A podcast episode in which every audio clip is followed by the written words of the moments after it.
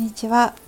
今日は人生とは愛に帰る道ということについてタイトルでお話ししたいと思います。で私たちはこの人生を生きていると時には嫌なことがあったりとかあなんでこんな経験するのかなと思ったりとかそういうことってありますよね。うん、であのいろんな場面でこう何回も同じような感情が上がってきたりとか体調を崩したりとか仕事をクビになったりとか嫌なところに配置換えになったりとかいろんなことがありますよね。であの人生私があの短いあまりそんなに長くは生きてないんですけれども私が思うのは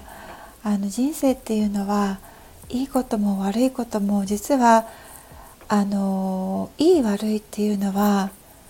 どう捉えるかその人の捉え方によって良くもなるし悪くもなる。であの今日捉えたこの感覚は明日になると同じ状況に遭遇すると実は逆になっていたりとかしますよね。だからいい経験悪い経験というものは実は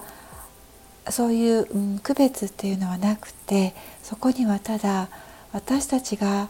愛に帰るために必要な経験があるだけなんじゃないかなと感じています。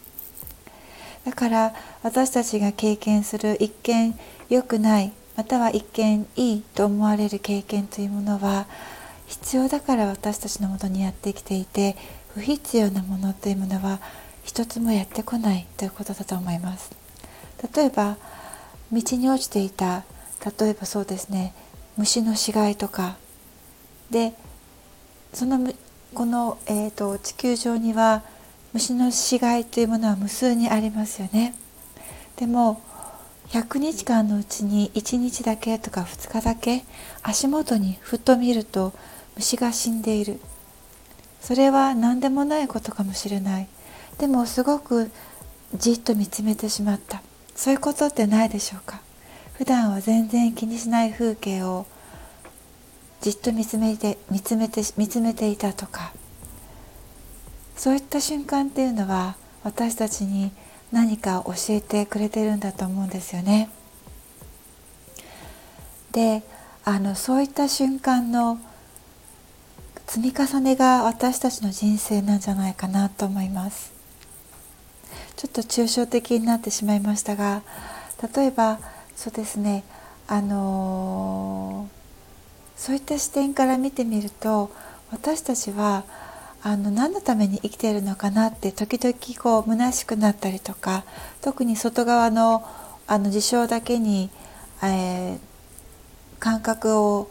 そう研ぎ澄ませて生きてしまっていると時にやはり人は虚しくなってしまう。あのステージが来てしまうんですよね。でその時に私たちは初めて自分の内側を見つめてそして本当の自分の生きている意味とか本当に自分がこの何か情熱を持ってやっていることに対するこうやっていることの意味とかそういったものをこう見つめるという時が来ると思います。うん、でそれを繰り返していくうちに人生というものはどんどんどんどんシフトあのシフトが切り替わっていくんですよね。そうすると今までは外側でいろいろ判断していた物事の奥にある内側のこの真実というもの私たちにとっての一人一人にとっての真実というものが明らかになっていくでそこに最後には実は一つの要素しかないということに気づくんですよね。それは最初に私が言った愛ということなんです。物事にはいいも悪いも何にもないそこには経験しかなくて。